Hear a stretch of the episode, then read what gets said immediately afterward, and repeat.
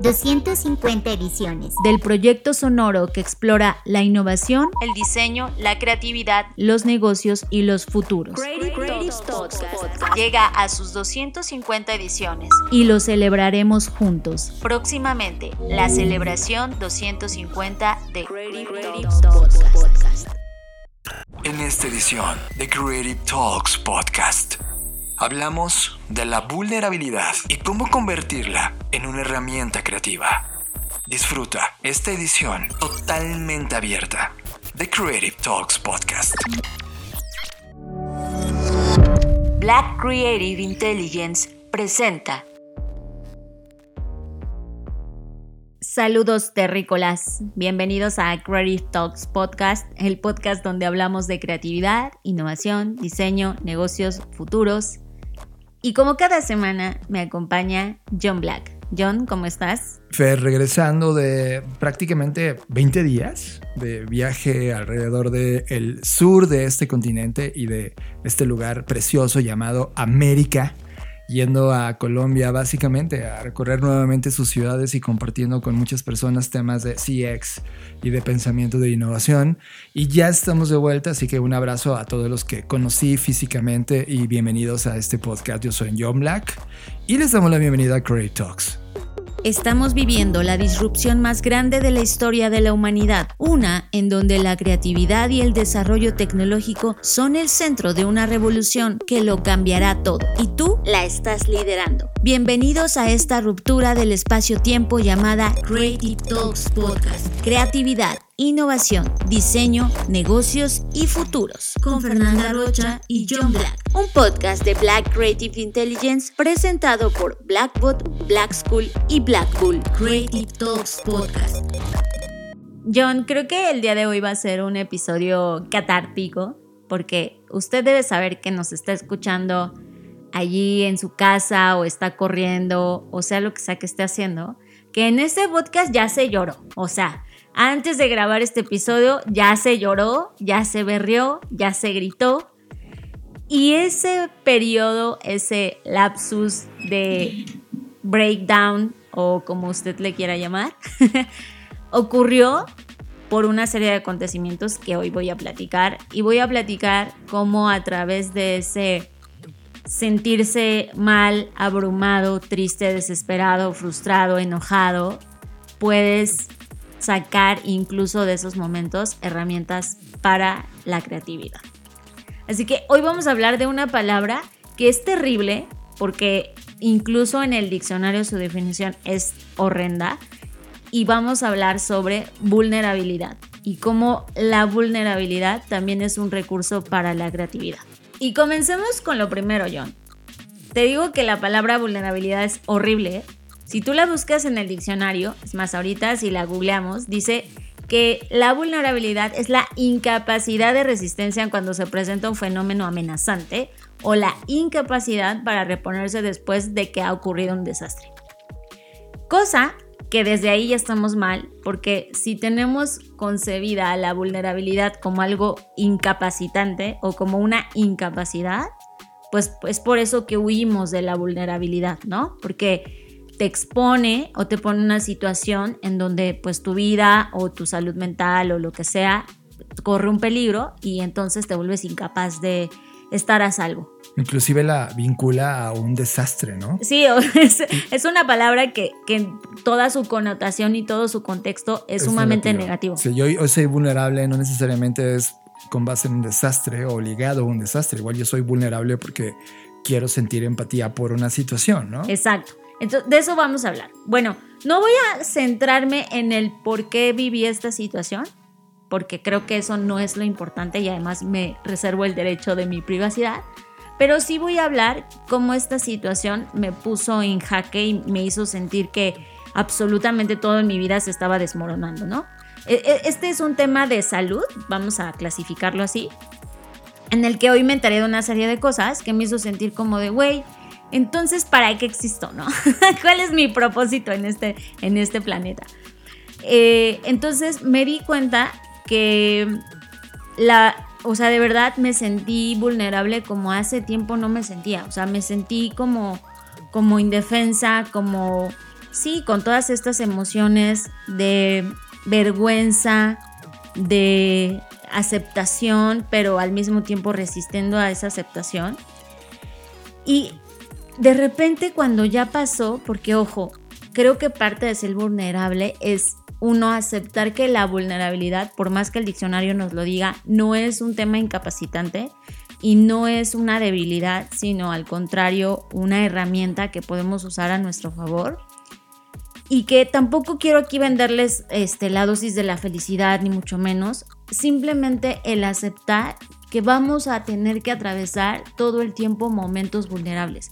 Y que de hecho, desde mi perspectiva y del aprendizaje que tuve hoy, la vulnerabilidad es algo que si tratamos de eliminar, tenemos como consecuencia no solo la apatía, sino un montón de problemas que desde mi perspectiva sociales, por eso estamos así. Pero vamos por partes.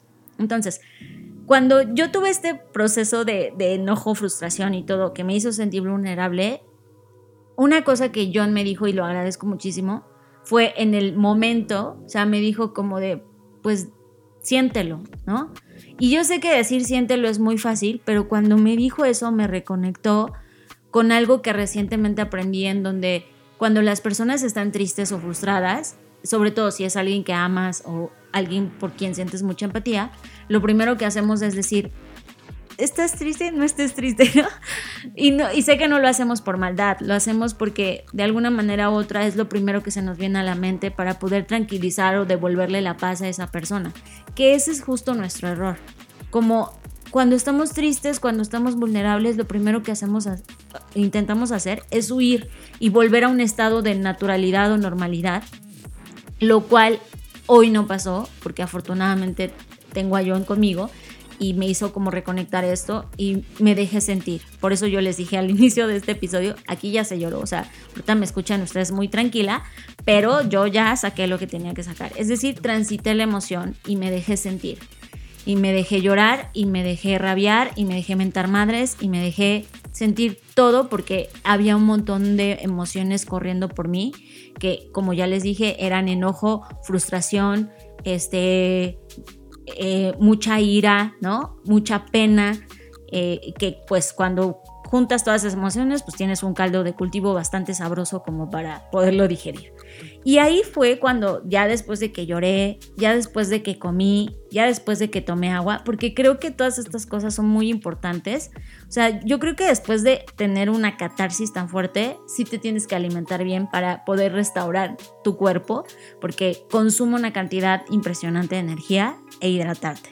Entonces, ya que hice todo esto y ya estaba muy tranquila, me di cuenta de una cosa y aprendí algo que yo no sé si ustedes sabían, pero por eso lo quiero compartir aprendí que la vulnerabilidad es, lejos de todo lo que nos dicen malo, es tener el coraje de ser imperfecto. ¿Y por qué digo coraje y no uso otra palabra? Porque yo aprendí que la palabra coraje tiene su raíz en tanto en inglés como en latín con algo que es core, o sea, core courage, es core de corazón.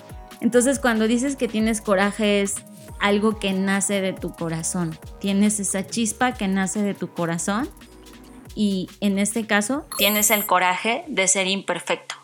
Y en ese momento sentí mucha paz porque dije, claro, o sea, no hay debilidad en la vulnerabilidad, contrario a lo que seguramente nos han hecho creer, sino la vulnerabilidad justamente es el coraje de ser imperfecto y de aceptar esa imperfección y de aprender a vivir con, e, con eso y saber que hay muchas cosas que no están en tu control y que no puedes controlar totalmente y que de hecho entre más las intentes controlar más se van a resistir y eso lo único que va a hacer es causarte más frustración. Y después reflexioné y aprendí sobre otras tres cosas en esta parte de la vulnerabilidad. O sea, primero que hay que tener compasión empezando por uno mismo. O sea, yo en ese momento estaba tan enojada que no fui compasiva conmigo. O sea, no me miré con compasión, me miré con coraje, me traté mal, me dije cosas horribles, ¿no? y que tampoco lo, o sea, digo, estuvo mal, pero pues era lo que necesitaba hacer en ese momento. Pero ya ahora que estoy tranquila, digo, claro, no fui compasiva. Y estoy segura que si yo hubiera visto a una persona en el estado que yo me vi, pues obviamente no le hubiera dicho esas cosas, ¿verdad? Hubiera sido más compasiva. Entonces, creo que cuando estamos vulnerables, lo primero que tenemos que entender es que hay que ser compasivos con nosotros mismos, porque pues si no eres compasivo contigo, no puedes compartir esa compasión. Segundo tema, que es un tema de conectar. Creo que eh, hoy no estamos tan conectados socialmente hablando porque no nos hemos atrevido a ser vulnerables. Todo el tiempo estamos haciendo cosas y ahorita les voy a platicar como qué tipo de cosas desde mi perspectiva hacemos que nos desconectan. Pero para mí, eh, para mí la mejor forma de hacer conexión es dejar ir quien crees que debería ser a cambio de ser quien eres realmente. Y ese fue otro segundo momento de quiebre. Es como, a ver, ¿quién me ha impuesto o qué cosas y circunstancias me han impuesto que yo debo de ser de cierta manera? Y cuando tú arrojas el deber ser por la borda y cambias el deber ser por el lo que eres realmente y aceptas esa imperfección de la que hablé al inicio, eso te conecta. ¿Con qué? Contigo mismo, para empezar y te conecta con lo que sea que tú llames la energía, la fuente o ese poder superior o la inteligencia colectiva o como tú le quieras llamar. Cuando tú te tratas mal y no te permite ser vulnerable, te desconectas de todo. Te desconectas de ti, te desconectas del otro y te desconectas del mundo. Por eso desde mi perspectiva, hoy lo que más se necesita es vulnerabilidad, porque eso es lo que nos va a permitir realmente crear conexión. Y finalmente, otra cosa que aprendí es que además de esta compasión y esta conexión, debemos empezar como a reemplazar algunas situaciones que es lo que desde mi perspectiva nos tiene así, nos tiene tan satanizados en la vulnerabilidad y es todo el tiempo, estamos, todo el tiempo estamos pretendiendo. Y yo me acuerdo cuando recientemente John y yo nos conocimos, yo le decía a John como al estilo de Doctor House de todo el mundo miente, ¿no? Pero no me refería a que la gente fuera mentirosa, sino que esto, justo estamos todo el tiempo intentando pretender y creo que hoy la presión se hace mayor por las redes sociales, porque entras a Instagram y ves que la gente ya está en su cuarto o quinto viaje a Europa y tú no has podido ni siquiera salir a la playa, ¿no? Y creo que, que, que ese tipo de cosas lo único que hacen es que entonces tú pretendes, yo pretendo y yo pretendo más que tú y, de, de, repente todo esto se vuelve una no conexión y un vaivén de como de la única certidumbre que creemos tener es tener la razón y entonces esa falsa certidumbre nos hace creer que los demás no la tienen y entonces solo decimos cállate la boca, yo tengo toda la razón y ahí es una muy, buena muestra más de que no somos vulnerables, no nos permitimos hablar de la, desde esa vulnerabilidad y quienes sí, porque me ha tocado también, también está esta vulnerabilidad falsa, ¿no? Donde simulas que te estás vulnerando, pero en realidad es parte como del personaje que está cargando o que tú estás cargando con él, que al final eso no es sostenible con el tiempo. Entonces, Básicamente lo que aprendí después de este breakdown, que usted podría decir que es un breakdown, pero igual puede ser un awakening, ¿no? O sea, algo que te lleva al infierno también se puede convertir en algo que, que te ilumina de cierta manera. Y, y algo que yo aprendo es lo siguiente, y aquí es donde tiene todo esto que ver con la creatividad.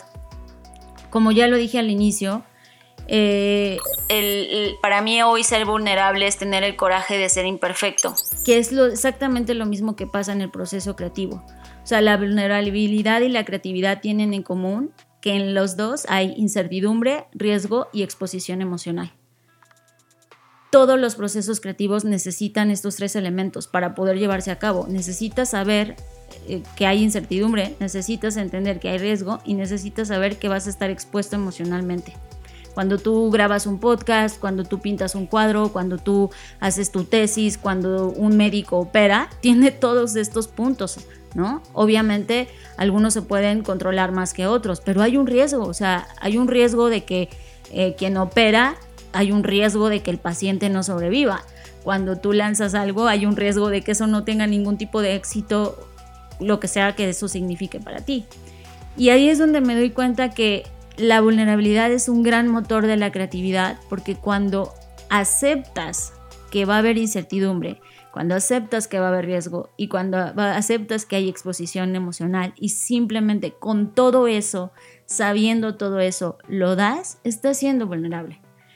Pero estás siendo vulnerable al mismo tiempo que te puede permitir ser fuerte, porque cuando aceptas eso ya no hay nada que pueda destruirte o ya no hay nada que pueda destruir eso que creaste.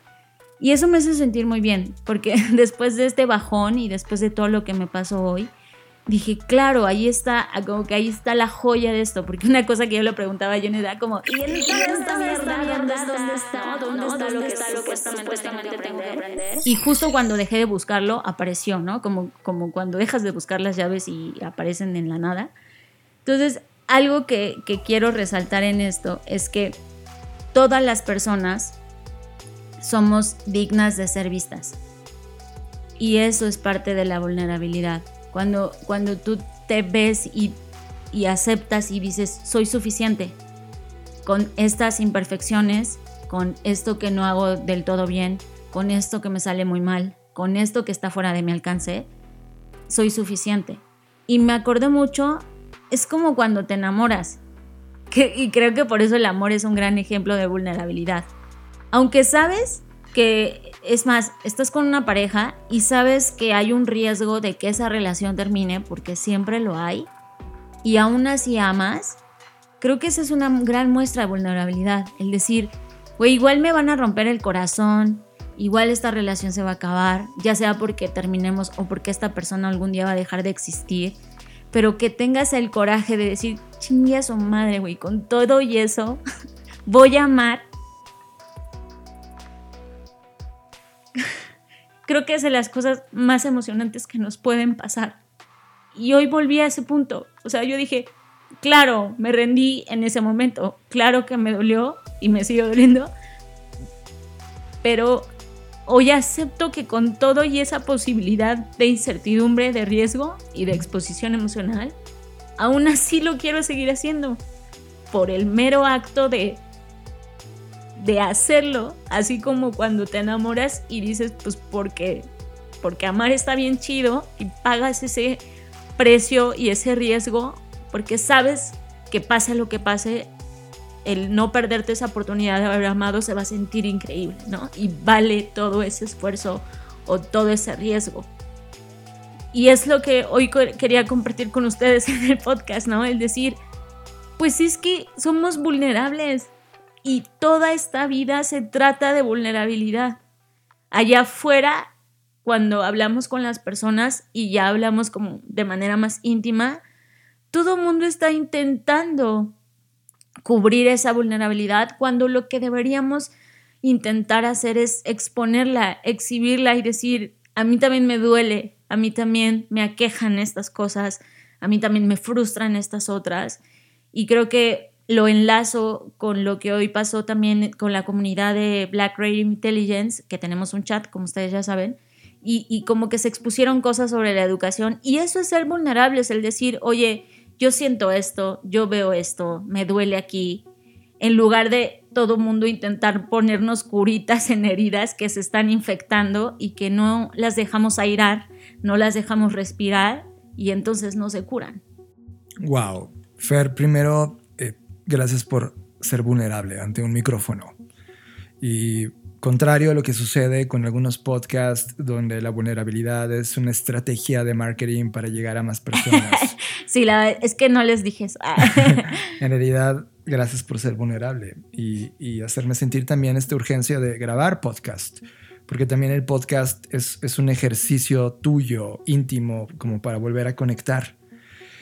A lo largo de todo este tiempo, Fer, tienes que saber que, sobre todo en los últimos eh, dos meses, eh, muchos seres humanos se me han acercado y también grandes amigos, seres amigos, amigos y amigas. Y ha habido una constante. Hay, hay, un, hay un, sentimiento de personas que están arriba de 35 años eh, no más de 50, están en ese rango de 30 finales, 40, eh, ese rango, 35 a 50, que están haciéndose una pregunta ahora mismo. Y la pregunta es, John, no sé qué estoy haciendo. ¿Por qué? Se supone que al tener esta edad, ya pasé por una zona de exploración, ya pasé por una zona donde apliqué profesionalmente cosas. Y ahora que he logrado o no he logrado, que es la gran pregunta de, oye, ¿qué pasa? O sea, tengo trabajo, estoy haciendo cosas, tengo esta, esta tranquilidad de tal vez vivir, pero siento que nada de esto está bien. No se sienten llenos, no se sienten que están conectando con ese propósito, sienten que lo que han vivido de alguna manera ya el vaso comienza a lucir ya un vaso medianamente vacío, ¿no? Y hay este despropósito, este sentimiento de no sabemos qué es lo que está pasando. Eso lo pongo en la mesa, porque Fer lo enlazo a esta idea. A lo largo de estos meses también, mientras he escuchado atentamente este grito generacional, porque yo al tener 42 años soy parte de esa estadística de personas de 35 50. Sin embargo, hoy yo me siento pleno. Eh, por supuesto que hay muchos pendientes, pero por supuesto que la pregunta no me parece nada alien porque yo me la he, me la hecho. No, no te es ajena. No me es ajena, me la, me la he hecho decenas de veces en el camino. Y es algo que platicábamos también en términos educativos hace un par de podcasts, en donde el mismo sistema no nos enseña a ser, nos enseña a hacer, es decir, hacer cosas, ser productivos, pero ser, es decir, identificarnos a nosotros en quiénes somos, pues, pues es un abismo, hay, hay una tarea súper pendiente que vas descubriendo a lo largo del camino. Esto me lleva a la tercera idea para descubrir quién eres, necesitas datos de ti. Y esos datos de ti son tremendamente dolorosos. Voy a poner cuatro vertientes. Si quieres datos de ti, por ejemplo, en tu performance o productividad, fácilmente los puedes medir. Puedes medir horas entregables, horas productivas, horas perdidas y llevar un rango de qué está pasando en tu día a día. Y te vas a ver una sorpresa. Es una mentira las personas que son hiperproductivas más allá de tres horas diarias. El cerebro humano está hecho para estar dos horas y media con atención plena ejecutando una tarea. Quien está por encima de ese promedio, personas como tú, están, son anormales. O sea, tienes que saber tú, que estás muy por encima del promedio de productividad de un ser humano. Por lo tanto, pararte a las 5 de la mañana y dormirte a las 10 de la noche, da igual. Lo que importa es saber aprovechar estas horas de performance que tienes. Y para eso tienes que llevar un control. Por lo tanto, en esa categoría de performance o productividad, puedes obtener mediciones. Según la línea de mediciones, tu salud, puedes controlar tu peso, las calorías, tener algunos índices en el médico con chequeos que te puedes hacer cada mes, dos meses, cinco meses, seis meses, así como los autos de Fórmula 1, y eso por eso nos encanta la Fórmula 1, Fer, no solamente es la competencia en pista, sino las, los datos compartidos de todos los drivers y sus coches que te están dando datos y puedes entender que con esos datos a un coche le va a ir mejor que a otro. También tú puedes tener estos datos de productividad y salud. Por lo tanto, puedes tener un control de las decisiones que tienes de salud. Pero ojo, hay un tema grande. Hay un vínculo muy grande entre lo que haces para tu salud y lo que tu cuerpo está listo para hacer en tu salud. Por ejemplo, yo con, con, mi físico que tengo, me queda muy claro que no voy a ser George Clooney o que no voy a ser Thor. O sea, ese, ese físico no lo puedo lograr. Para lograrlo requiero invertir muchas más horas que no quiero porque mega aburre, a mí me mega aburre hacer ejercicio. Por lo tanto, tengo que estar en bien con, con los datos que me está entregando la salud. Que eso es justo lo que quiero enlazar. Porque, y por eso hablaba al inicio del control. Y por eso dije que la vulnerabilidad para mí hoy es tener el coraje de ser imperfecto. Porque todo esto que estás diciendo ya lo transité también. O sea, yo ya estuve ahí en el control freak de no, no manches, tengo que cumplir estas horas y hacer estas cosas y, ¿no? Pero de verdad, cada vez me convenzo más que eso no lleva a ningún lado. Por eso hablé de la suficiencia y decir, yo soy suficiente. Y, y lo enlazo a tres cosas más, que con esto voy a eh, cerrar y te cedo totalmente la palabra que para mí pueden ayudar, porque igual ya el problema está evidenciado, no estamos siendo vulnerables. ¿Cómo te vulneras? Porque no es como, o sea, a mí se me hace como, como cuando en las películas de terror les agarraba el monstruo bañándose. Para mí era el momento más vulnerable. O sea, que te pase algo mientras te estás bañando, creo que es el momento más vulnerable. Por lo tanto, no es fácil como decir, ah, pues ya, encuérdate y ya está, ya eres vulnerable. No. Creo que hay tres formas, o al menos hasta ahorita en mi reflexión, en las cuales podemos ayudarnos a vulnerarnos mejor, por llamarlo de alguna manera. La primera es el amor. Y no solamente estoy hablando del amor de pareja, que yo en mi caso tengo la fortuna de tenerlo, pero no solo estoy hablando del amor de pareja, sino de, del amor en todas sus expresiones. O sea, darte cuenta que la sobreexigencia, el que tú te digas, quiero cumplir todos estos indicadores y ser el top performer número uno del mundo, si no lo haces con amor, te va a destruir. Porque siempre hay más, o sea, siempre hay uno más, ¿no? Y, nunca vas a ser... mejor. Exacto, por eso, siempre hay uno más. Entonces, nunca vas a ser el, el perfecto. Entonces, si lo haces desde otras motivaciones que no sean el amor, pues posiblemente se va a intoxicar esa cosa, ¿no? Segundo, la gratitud.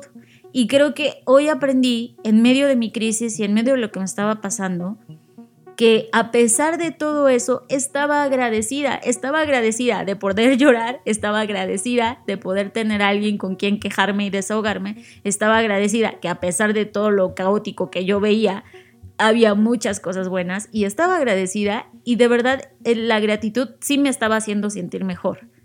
Y por último, y ya lo dije y lo repito, y que va conectado con lo que tú dices, John, la suficiencia. Yo, desde mi perspectiva, y hoy me, me di una propia lección a mí misma, he estado trabajando mucho en términos de la suficiencia, de cuál es tu suficiente para vivir, cuánto dinero necesitas para vivir, cuánta ropa realmente necesitas para vivir, etc. Pero me di cuenta que esa suficiencia también aplica a uno mismo. Es, sí, yo puedo medir, como tú decías, ¿no? La salud y mis indicadores y, llevarme al extremo, eh, pero eso es lo suficiente. O sea, como tú dices, aceptar, no voy a ser Thor, ¿por qué? Simplemente porque no le voy a dedicar las mismas horas que Thor le dedica a hacer ejercicio, porque él vive de su cuerpo y es, no es mi caso. Y eh, para mí, suficiente es estar sin problemas de obesidad y sin problemas de azúcar en la sangre. Ese es mi suficiente. Para un atleta seguramente su suficiente es tener 80 mil kilos de masa muscular y está bien, ¿no? Pero el chiste es aceptar eso. Me encanta porque lo enlaces, Fer, porque como ya había puesto esos dos indicadores, los de performance y de salud, también puedo poner dos más. Los de finanzas, que, que ojo, no es que sea una prioridad, pero puedes medir tus indicadores, cómo vas en términos de ingresos, egresos, ¿no? Y puedes llevar un récord de cómo te has sentido. Por ejemplo, nosotros cada vez que nos sentimos mejor, tenemos mejores finanzas. Y no es porque haya más dinero, sino porque al estar más feliz, creamos más energía que se traduce en finanzas. Es increíble esa relación de bienestar mental con, con, la parte de finanzas. Y la última parte que tiene que ver con la emoción o tu espiritualidad. ¿Cómo la mides? Por ejemplo, esto que mencionabas, Fer, sobre gratitud. Eh, en, la, en nuestra katana, que ahora se llama nuestro Career Planner, Black Career Planner, eh, viene una pregunta diaria que te haces. Eh, ¿Cómo te sentiste hoy? ¿No? ¿Qué cosas agradeces? Creo que el ejercicio de no preguntarnos cómo nos sentimos hoy, y quizá hoy me sentí muy triste o muy feliz o nah, ¿no? O sea, y no llevamos un récord de eso, igual no podemos ver los patrones y probablemente, probablemente te das cuenta que cada vez que te hace sentir triste algo es porque haces dos o tres cosas todo el maldito tiempo, pero hasta que no lo logras metrizar, no lo, no lo pones en una métrica, no te das cuenta. Entonces de repente es, ah, pues sí, cada vez que como papas y tamales en la mañana, eh, llego con muy mala energía en la noche y me siento triste. Ah, ok, no desayunes papas y tamales en la mañana, ¿sabes? Quise un pequeño cambio, por tonto que es y ridículo, puede cambiar esto. Ojo, estoy poniendo cuatro patrones, cuatro métricas, performance, salud, finanzas y emoción o espiritualidad. Toda esta información, después de hacerla de manera consciente y llevarla en una línea de tiempo, porque puede ser muy inconsistente y no medirla y de repente medirla de sí, no, no vas a tener una buena lectura, lo interesante es ser consistente, te va a dar una lectura de ti. Y ahí viene la parte que a ti te rompió, Fer. Saber slash el conocimiento es doloroso. Lo hemos platicado un millón de veces. Saber, por ejemplo, fuera de este ámbito personal, hacia dónde va la humanidad es doloroso. Saber hacia dónde se mueve el planeta es doloroso. No saberlo, a veces es una bendición, porque es como, mira, la gente sigue haciendo su día a día sin saber que en 10 años esto va mal, ¿no? Al saber cosas de ti, se van a romper. Hay un conocimiento que estás adquiriendo, unas métricas de quién eres. Y nuevamente resalto la palabra eres. Porque, ¿qué crees? Al tener esas métricas y verlas y entenderlas, te va a llevar la verdadera foto de ti mismo, de quién eres ahora mismo. Y eso es lo que te hace vulnerable, porque lo primero que se rompe es, la expectativa. Es la expectativa. Por eso decía que parte de la vulnerabilidad y lo que nos permite conectar es de verdad desechar la versión que debería ser. Porque esa versión que debería ser es pura expectativa y pura especulación de ti mismo, de, de creer o creencias, ya sea que tú tienes o impuestas sobre lo que se supone que debería ser, ¿no? Y entonces ahí estás dándote vueltas de debería ser esto, debería ser aquello, debería ser. Pero con esta data, pues esta data le da en la madre a, a esas expectativas. O sea, las destruye de tajo porque se, te muestra una radiografía de, no, mi ciela, o sea, está muy bien que tú pienses que debería ser esto, pero en realidad eres esto. Y hay cosas que puedes modificar, como estos pequeños hábitos de ya no comas tamales, pero hay otras cosas que no puedes romper, que están fuera de tu alcance y que gran parte de ser vulnerable es aceptar esa imperfección, es aceptar este es mi suficiente y no es ser, porque igual se podría malinterpretar de, ah, es que estás siendo condescendiente. No, no estás siendo condescendiente, estás aceptando esa vulnerabilidad. Sí. Pero hay algo mágico ahí. Hay algo mágico ahí y es, es lo, que, lo que también quiero compartir, que entre más y mejor aceptas este, esta vulnerabilidad, cuando ya tienes los datos de frente, ya no hay forma de esconderse y, y, seguir suponiendo quién eres, sino realmente enfrentar quién eres, eso es lo que te hace de verdad auténtico.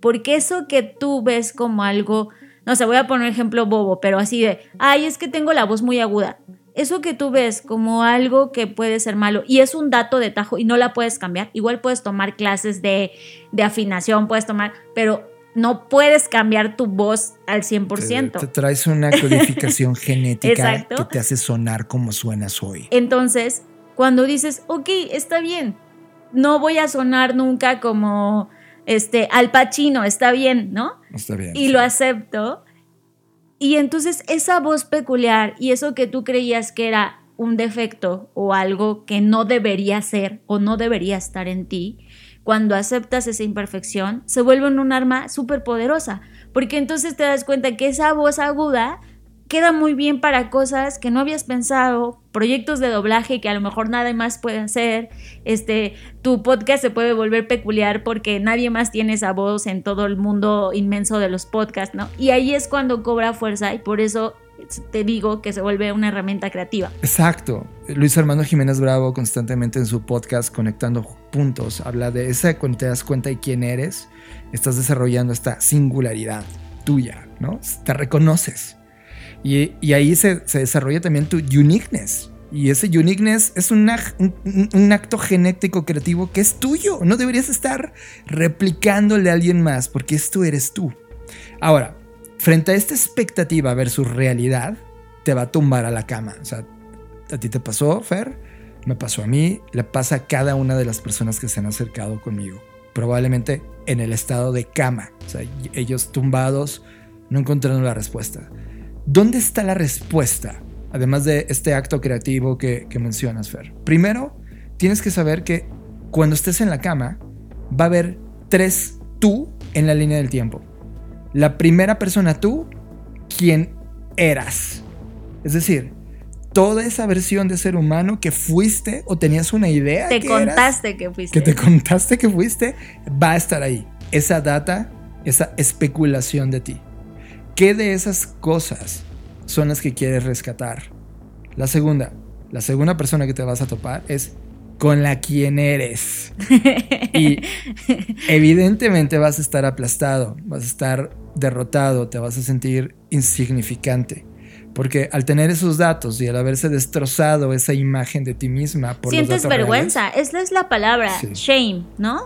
Sí, Eh, eh, sientes autovergüenza. sí, sí, totalmente. Y es, es un- duele, es como verte en un espejo y decir, güey, Yo creo me-". que la vergüenza es de las emociones más duras, ¿no? Exacto. Porque te hace sentir indigno, te hace sentir insuficiente, te hace sentir avergonzado, el, ¿no? E- Sí. Es, es una emoción bastante dura. Cuando sientas eso, menta madres.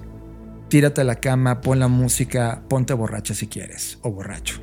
Haz lo que tengas que hacer para cerrar ese capítulo y decir, ok, sí, es una mierda todo. Destrózate, pon el Radiohead, pon Loser, lo que quieras.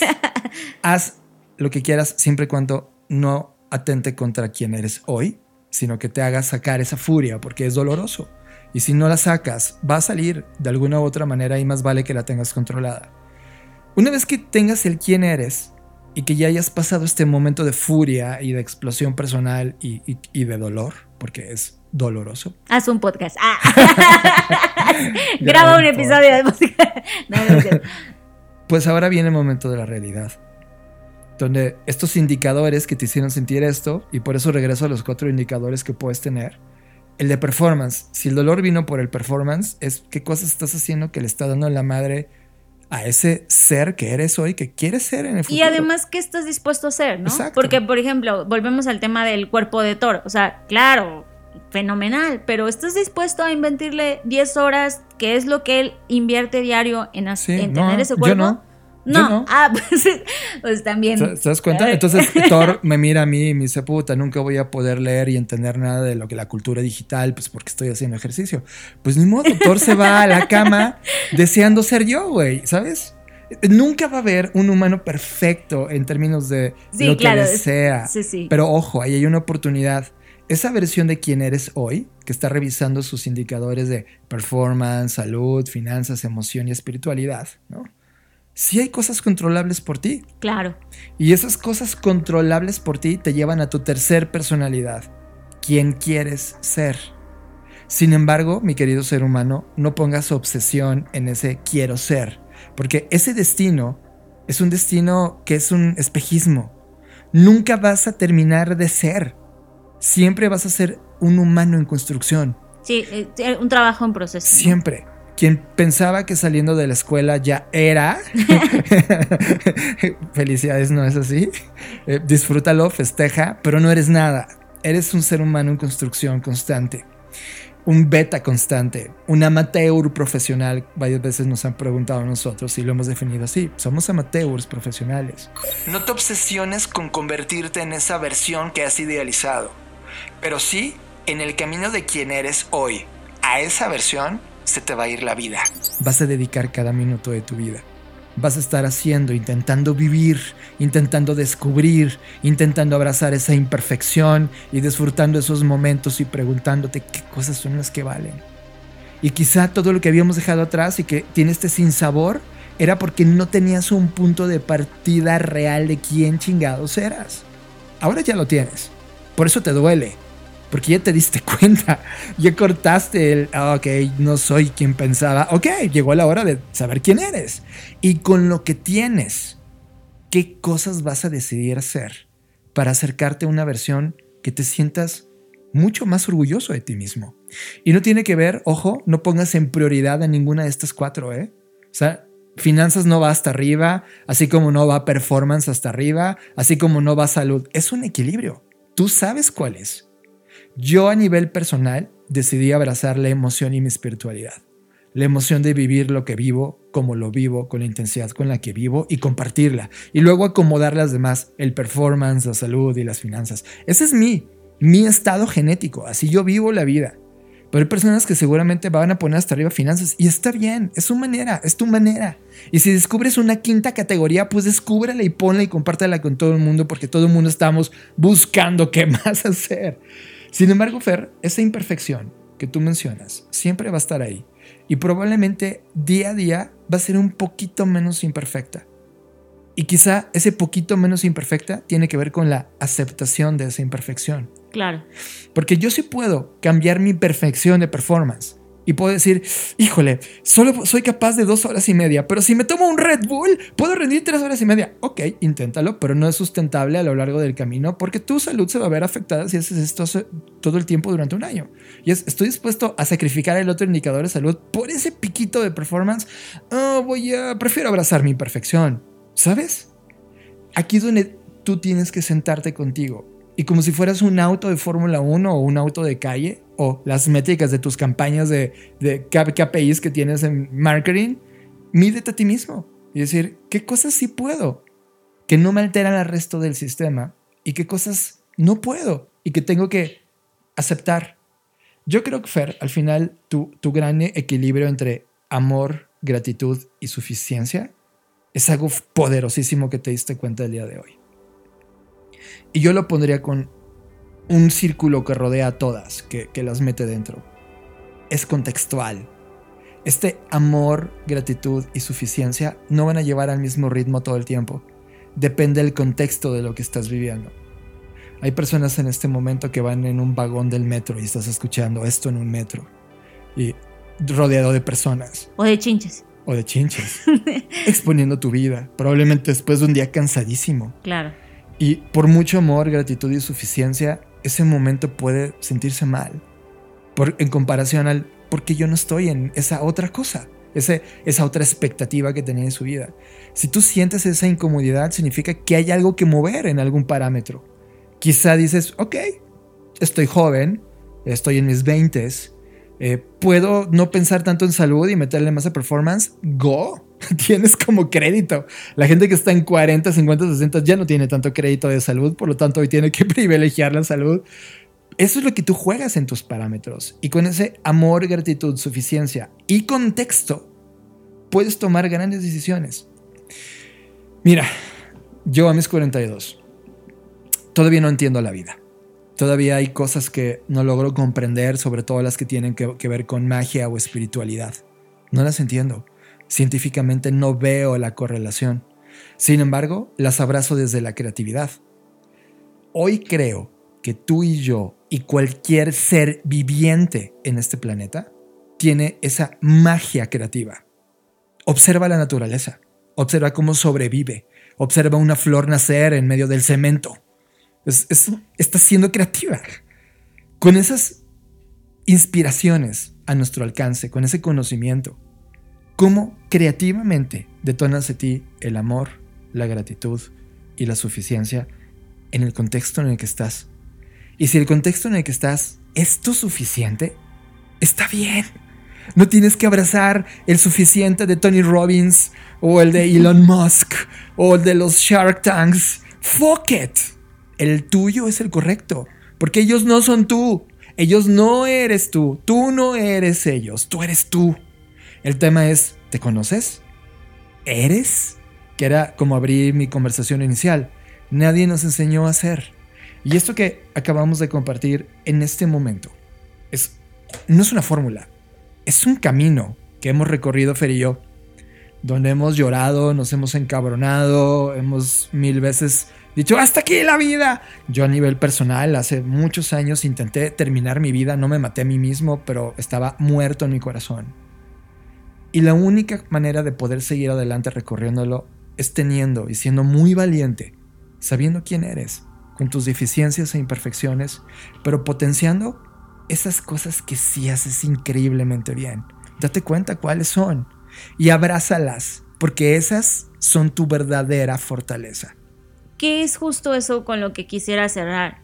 Que estamos en una sociedad que está confundiendo, y lo puse hace ratito, en mi Twitter. De hecho, ya tuiteo y posteo para mí, o sea, no, no lo hago para, lo hago para mí la posteridad, si es que las redes sociales sobreviven.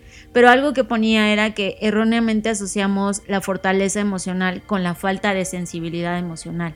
Y por eso usé la palabra coraje y no valentía. Porque valentía se puede entender de, ah, pues entonces está siendo cobarde. Y creo que no se trata de eso. por eso usé la palabra coraje, porque la palabra coraje es muy bonita, cuando te enteras que su raíz es corazón. Y cuando tienes el corazón de arrojarte, aunque sabes que hay un riesgo, aunque sabes que algo puede fallar, esa es la verdadera vulnerabilidad y creo, o al menos a mí, haciendo esto que estoy haciendo me ayuda mucho.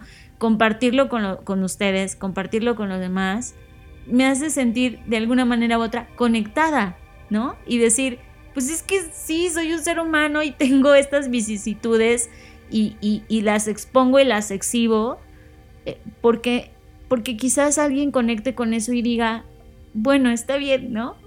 Voy a ser vulnerable y, y aceptar esta vulnerabilidad y a tener el coraje de seguir adelante. Te voy a decir honestamente una cosa que tiene que ver con el coraje. Y sí me gusta más la palabra en lugar de valentía, Fer. Estoy de acuerdo. En algún momento en mi vida, cuando era muy joven, estaba en la secundaria, una persona que no recuerdo su nombre, pero recuerdo perfectamente quién es, me regaló una pulsera de, tela, de esas pulseras. ¿Como tejida? De, de las tejidas donde prometías Como de hippie de Coyoacán. Como de hippie de Coyoacán. y no lo estamos diciendo despectivamente. No, no, no, o sea, era como para, para entender qué tipo de... pero son pulseras de tela muy económicas y cuando eres alguien de secundaria que no puedes regalar plata, oro o cualquier otro metal valioso, ese es el valor más importante. Y de hecho a mí no me importa si sea de plata o de tela, ¿sabes? Me lo regaló porque íbamos a hacer el examen para ir a la preparatoria y tienes que hacer un examen de selección. Y entonces en el día previo me regaló una pulsera y me dijo, te va a salir increíble. Fui a hacer mi examen y sí me salió increíble, ¿no? Claramente todos éramos nerds, geeks, sabíamos que iba a salir increíble, pero el nerviosismo estaba ahí. Por esa pulsera, llevarla en mi, en mi mano, me, me dio todo el recordatorio constante de que me iba a salir increíble. Gracias por, por darme esa pulsera. En toda mi vida me he colgado amuletos, porque esta efervescencia de la emoción, amor, gratitud, suficiencia y contexto, pues la verdad es que no lo puedes llevar todo el día. No, a veces se olvida, por supuesto. En la, en la, calle alguien te pega y estás mentando madres. O sea, lo pierdes porque eres humano, reaccionas. Pero esos amuletos a mí me han servido. Por ejemplo, un amuleto hoy, porque hoy no, hoy no tengo ni una pulsera en mi cuerpo en este momento, pero un amuleto diario para mí es este visual planner que tenemos en el estudio. El vision board, sí. Sí, es un vision board con imágenes de todo lo que queremos, que nos recuerda todos los días lo que queremos hacer. Y no tienes idea el poderoso artefacto que es una pulsera o un visual planner. Yo te recomiendo que lo tengas. Paradójicamente, hace menos, bueno, no paradójicamente, es, es increíble cómo se alinean las cosas. Hace menos de 15 horas, Fernanda Roche y yo, previo a ir al cine, porque amamos ir al cine y ver películas, eh, recorremos en lo que hacemos un poquito de tiempo para llegar al cine, porque el, cine está en una plaza comercial, recorremos la plaza comercial que, que, vamos y tenemos nuestras tiendas favoritas donde vemos cosas nerds o donde vemos sneakers. Y en particular en los sneakers, esta, en esta ocasión, Fer comenzó a emocionarse porque vio los tenis de Forrest Gump. Eh, para los que son demasiado jóvenes, Forrest Gump fue una película icónica en nuestra generación que si no la has visto necesitas verla ya. Y en algún momento cuando estábamos en una ciudad mexicana que se llama Cancún, que parece más Miami que otra ciudad, había un lugar, un restaurante que se llama Bubba Gump, en donde puedes ponerte los tenis de Forrest Gump y tomarte una foto en donde Forrest Gump estaba sentado con su maletita de chocolate. Yo no sabía la trascendencia que tenían esos sneakers con Fer, pero el momento en que los tomó y brincó de felicidad, esa noche, es decir, hace unas horas, terminamos, terminamos comprando tres pares de tenis de Forrest Gump. Y esos, esos tenis, Fer, sin querer, yo no sabía lo poderoso, lo poderoso que iban a convertirse después de esta caída que tuviste. Porque hoy los tienes puestos, los tienes puestos ahorita mismo mientras estamos grabando este podcast. Y te recuerda a esa niña que un día quiso tener o usar esos icónicos tenis porque cada una de las cosas que Forrest Gump vivió te transmitían algo de significado. Y yo quiero decirte esto que reflexionamos de Forrest Gump. Forrest Gump, cuando lo analizas, es un ser humano que vivía conociéndose más que nadie. Él sabía quién era. Pero abrazaba cada cosa que le encantaba. Y la abrazaba con tal intensidad que la conocía, la dominaba y la compartía. That's it no sabía, no entendía eso que estaba haciendo, pero lo hacía. Voy a poner ejemplo. Cuando se metió en la milicia, él no entendía por qué fregados o cuál era el sistema militar detrás o qué tipo de guerra estaba haciendo, pero fue uno de los mejores soldados de su generación. Estando en la milicia y cuando le meten un balazo en el trasero y que ya no puede estar, descubre que es bueno para el ping pong se clava brutalmente en el ping pong y no entiende el deporte, no sabe su historia, no tiene ni idea, pero se convierte en uno de los más importantes jugadores de ping pong en el planeta. Y así en cada una de las cosas que hace. Hasta se vuelve accionista de Apple y en su cabeza solo piensa que abrió un, un negocio de legumbres y frutas. No tiene idea, pero ama eso que hace. Hoy haciendo esta retrospectiva, Fer. Y si te sirve a ti que estás escuchando este podcast, encuentra tu Forrest Gump no me refiero a la persona per se, sino a esa cosa que te atrae tanto y que te emociona tanto hacer, que no te importa ni su historia, ni quién es el uno, ni cuál es la competencia, solo amas hacer. Y que tal vez un día vas a decir, ya me aburrí, y te mueves al siguiente día, porque tienes que saber que un día Forrest Gump con esos tenis que tiene Fer empezó a correr a lo bestia, a lo loco durante muchos días y la gente empezó a seguirlo como un tipo de deidad y cuando finalmente se cansa después de haber recorrido todo Estados Unidos de, de costa a costa, la gente voltea a verlo, él para y la gente dice, oh Dios, va a decir algo y solo dice, ya me voy a mi casa.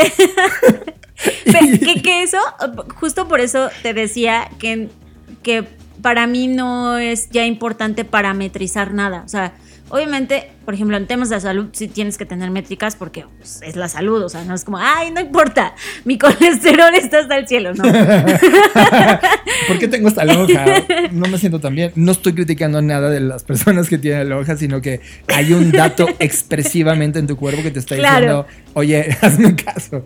Sí, o sea, pero por ejemplo, qué bueno que tocas lo de Forrest Gump, porque como dices tú, o sea, no es como que él decía, ah, ya corrí 5 kilómetros, pues mañana voy a correr 10 y luego 20 y luego 30 y luego voy a correr de costa a costa, o sea. Y luego voy a ganarles a todos en el sistema que inventamos para ser el mejor, ¿no? No, nunca. Entonces, a mí, ya solo para cerrar esto, o sea, qué bueno que lo traes porque no lo había enlazado y, tienes toda la razón. Eh, o sea, yo, ya nada más rápido. Forrest Gump se estrenó cuando yo tenía 6 años. Wow. Entonces, o sea a los seis años, pues para mí Forrest Gump era sobre todo un superhéroe. sí. Y, yo siempre he adjudicado la, eh, como el poder de las cosas a las cosas. O sea, como que yo decía, claro, Forrest Gump puede hacer eso porque tiene esos tenis. Entonces, como, si tiene esos tenis, si tú te pones esos tenis, vas a poder hacer las cosas. Me pasa lo mismo con Michael Jordan. ¿Sabes? O sea, como que yo decía, ya sé que no, hoy de adulto obviamente sé que no. No, yo sí, todavía sigo pensando en lo mismo. Pero, pero como dices tú, son amuletos. Son los amuletos, los Lucky Charms. Ajá, entonces, por eso cuando los vi me emocionó un montón porque dije, claro, el modelo se llama Cortés. Exacto. Y, desde que a mí me empezaron a gustar los sneakers, ya creo que es mi única cosa en la que la suficiencia no me ha llegado, porque si por mí fuera ya tendría una habitación llena de sneakers. Pero bueno, más allá de eso, cuando a mí me empezaron a gustar los sneakers, obviamente lo primero que hice fue investigar la historia del, modelo, ¿no? Y además de que es un icono para la industria, o sea, para mí sí fue un icono porque yo decía, claro, es que estos son los tenis que usa Forrest Gump. Claro. y, y, por eso cuando los vi me emocionó. Y sí, tienes razón, o sea, hay cosas que se vuelven, claro, todo tiene significado porque uno le asigna ese significado, Exacto. ¿no? Y, y, todo tiene que ver con, con, esa, con esa parte, pero bueno, ya, cerrando. Para ir cerrando este podcast, porque pensamos que iba a ser multitemático, pero se volvió exquisitamente unitemático. Lo cual que creo esto sintetiza mucho de las conversaciones que hemos escuchado estos meses y que me han compartido en lo íntimo, eh, ya sea sentados en una silla o sentados en el suelo, escuchándonos. Eh, les voy a recomendar dos libros, en verdad interesantes. El primero se llama Nada. Es una francesa, que no recuerdo el nombre, Fer ya lo está buscando en este momento. Fue un libro prohibido eh, en Europa durante muchos años y que finalmente se liberó hace pocos años y que Fer y yo leímos en voz alta y nos hizo llorar. Jane Teller. Jane. Jane. Jane. Jane.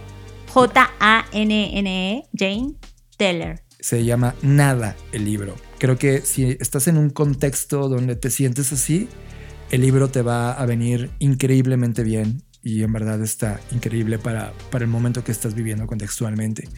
El segundo libro, y con esto voy a, cerrar este, este segmento, es un libro que me ha acompañado todo este año. es de Rick Rubin y justamente ayer en la reunión mensual de la BCI hablábamos de este libro. El libro se llama The Creative Act, A Way of Being, que en español es el acto creativo, una forma de ser. Eh, este hombre, Rick Rubin, es un músico, es, es un tipo virtuoso en la música, es un productor musical. Y escribe este libro que tiene 432 páginas en donde cada una de ellas las he disfrutado como si descorchara una bebida inalcanzable, pero que era alcanzable con este libro. Leyendo a profundidad, no esta lectura rápida de Metrobús cuando vas en el tren o lo que sea, leyendo rápido, era, era consciente. Se ha convertido en uno de mis libros más importantes de toda mi vida. O sea, está en el top 3. Así, es, todavía no sé cuál es el uno, pero si hoy por la emoción creo que este es el uno, en verdad léelo creo que puede ser un acompañante perfecto para el punto donde estamos como humanidad y donde tú podrías recuperar alguna fuerza creativa personal. Este libro conecta con eso. Cualquiera de estos dos, Nada o The Creative Act, son dos libros increíbles y de hecho, eh, si no tienes nada más que decir, Fer, voy a dejar unas frases de Rick Rubin, porque evidentemente me puse a escuchar todo de él, me puse a leer todo de él, me puse a meterme en su contexto y resulta que nadie lo había entendido cuando el libro sale, pero hoy en este contexto el libro se va a convertir, y te lo aseguro, porque se está convirtiendo en este momento, está comenzando a entrar en una ebullición tal la necesidad de las palabras que este hombre plasmó en ese libro, que se va a convertir en un mega libro para la humanidad. Léelo por anticipado. The Creative Act y te dejo con Rick Rubin. if you want to live in a creative way, which will benefit everything in your life, be a better person in your family, be a better, uh, if you're starting a new business, do a better job of starting a new business. It, it'll, it's all the same. You know, I don't really know anything about music. It, it's it's more a way of looking at the world and wanting it to be the best it could possibly be and doing whatever it takes to be the best it could possibly be and being true to knowing that no one else knows. You know, I, I'm not saying I know, but that everyone's idea is as valuable as mine. You know, we're all we're all creators. From the beginning, I never thought any of the things that I'm doing were possible or uh, realistic, and I just did things out of the love of them, thinking I would have real jobs and you know, like the thing that that my passion would be my hobby and I'd have a job to support my hobby. And it just magically turned out different than that without me knowing it was possible. What makes it great is the personal. Yeah. With all of its imperfections, with all of its quirkiness, that's what makes it great. The you know your how you see the world that's different from how everyone else sees the world. That's why you're an artist. That's your purpose in sharing your work with the world. Do what's personal to you. Take it as far as you could go. Really push the boundaries. And um, people people will will resonate with it if they're supposed to resonate with it it's it, we really are talking about magic we're talking about consp- like the universe conspiring on our behalf if we let it. Be in this flow of catching these waves that anyone can catch if you're trying to catch it, you're open to it, you see it coming, you you you take off on every chance you get and sometimes the ride happens and it's remarkable it's remarkable how it happens. And it doesn't come from, it's not preconceived, it's not an idea, it's, it's through the doing. Pues esto fue, esto fue su episodio catártico de la vulnerabilidad. Y me gustaría preguntarle a las personas qué piensan las personas de la vulnerabilidad o qué les hace sentir vulnerables o cómo definirían ellos la vulnerabilidad, ¿no? Sería interesante contrastar y compartir desde esa vulnerabilidad, qué significa para nosotros, porque seguramente cada quien la vivimos de maneras diferentes. Fer, no sé si te parezca buena idea. Mira, hoy es miércoles 4 de octubre del 2023. Esa es la línea del tiempo. Son las 6 de la tarde con 9 minutos. Es, en ese momento estamos grabando. Tú lo estás escuchando en el futuro. Para nosotros es el futuro, inevitablemente, porque en lo que lo grabamos, lo postproducimos, tú lo escuchas en el futuro. Pero, ¿qué te parece? Y lo dejo como una idea. Si las personas que escuchan este podcast encontremos la manera de que se manifiesten con un mensaje, etcétera, y poder proponerles en ese futuro una manera de conectarnos en real time en algo que acordemos con un mensaje. Por ejemplo, imagínate que hoy siendo 4 de octubre, el 4 de noviembre, es decir, un mes después de que sale este podcast, todo lo que los han escuchado, nos ponemos en una sesión a platicarnos y nosotros llevamos alguna metodología linda, creativa que estemos haciendo para ayudarnos. Sería algo muy lindo. Sí, como, como de cinco minutos de vulnerabilidad, ¿no? Sí, es, no sé, lo pienso. Si te parece buena idea, también quiero escucharte a ti como podcast escucha. Pod escucha. Pod escucha. Para saber si esto te parece bien o esto te parece totalmente bullshit y tú ya estás en otra línea. Y esto que platicamos ya son bobadas para ti. Pero cualquiera que sea el caso, lo respetamos y si necesitas de nosotros, estamos aquí. Porque estamos viviendo exactamente lo mismo, con un contexto distinto. Pues gracias por estar acá y gracias por escucharnos y gracias a quienes también se atreven a mandarnos mensajes y nos comparten sus vulnerabilidades, porque cada día aprendemos más gracias a, esas personas y a esas historias que nos comparten. Así que gracias, estamos muy emocionados porque nos acercamos peligrosamente al episodio 250 que como saben vamos a hacer una celebración. Wow, sí, Fer, va a ser una celebración linda. Muy y linda. ya les avisaremos bien exactamente, pero seguramente va a ser a finales de noviembre. Sí, exacto. La tercera o cuarta semana de noviembre va a haber dos fiestas. Las dos van a ser en México. Perdón, América Latina, por no poder estar. Una va a ser en Ciudad de México y otra en Querétaro. Y otra en Querétaro, sí. Seguramente después haremos algo en otra ciudad. Sin duda. De hecho, eh, yo creo que el año que viene, una vez que pase el FBS, vamos a poder estar haciendo cosas. Pues ya está. Gracias por estar aquí. Quiero dejarles algo hablando de compartir. Cuento la historia rápido. Hace muchos años, hace muchos años, en algún momento todo el mundo, al menos yo en lo personal, quise ser músico. Y en algún momento me uní con un primo. Ese primo, su nombre artístico es Loan. Y en verdad, soy muy fan de la música que Loan creaba. Y en algún punto intentamos hacer que Loan se escuchara en distintos lugares, en distintos espacios. Y me encantaba. Loan hace unas horas me ha mandado un WhatsApp. Porque él es fan de la música. Sigue siendo fan de la música.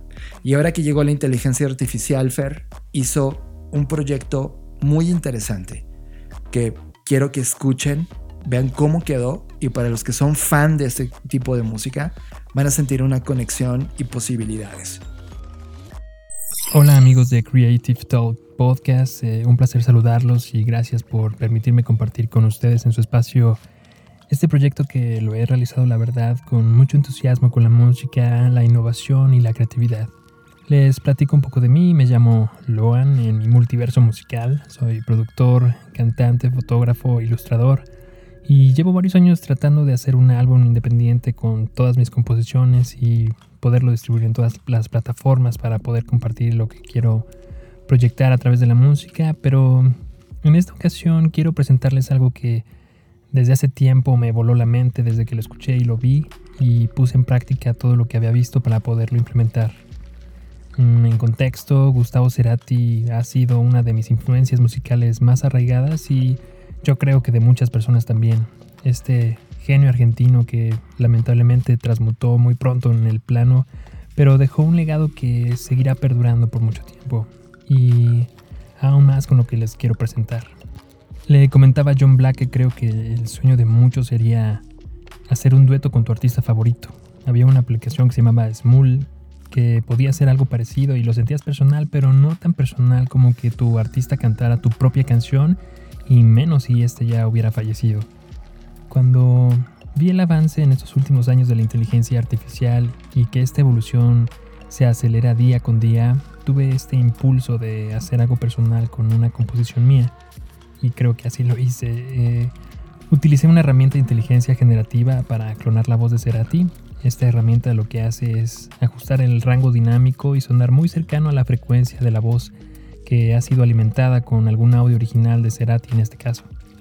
Algo muy parecido como en las películas de ciencia ficción como Misión Imposible, donde Ethan Hunt eh, le pedía a alguien decir unas palabras y el software calibraba el aparato que colocaba en su garganta. Después eh, compuse la letra de la canción, hice la pista, la utilicé para cantar la parte de Cerati tratando de imitar los ademanes y el tono vocal que él hacía y su característica voz nasal eh, en estas terminaciones de las oraciones. Eh, una vez teniendo esta pista, la pulí en Logic Pro, que es el software de producción de audio que yo utilizo, para cambiarle un poco el tono y flexear los tiempos en micras de segundo para que se escuchara más natural y le coloqué un poco de reverberación y listo. Logré cantar a dueto con un fantasma, con todo el respeto que esto representa y la increíble posibilidad de cosas que esto está generando, ¿no? Eh, mi canción se llama Convirtiéndonos y en el trasfondo de la canción creo que vivimos en un mundo de redes sociales y de oscuridad social. A pesar de estar más conectados que nunca, estamos más separados que nunca también estamos convirtiéndonos en víctimas de nuestra propia imaginación. Si esta canción tuviera un clip musical, creo que sería un joven obsesionado en las redes tratando de llegar a lo que él cree que es el amor de, su vida y no puede porque hay una barrera, el Internet. Porque creo que nunca va a ser lo mismo ver una foto en Instagram que esconderte de las miradas de la persona que te gusta cuando la ves frente a frente. Y te escondes porque esa sensación es natural. Mm, pero bueno, creo que el amor también se puede transformar. Y como lo decía el poeta Aragán de Cerati, solo son palabras y se puede decir cualquier cosa. Los dejo con convirtiéndonos. Gracias.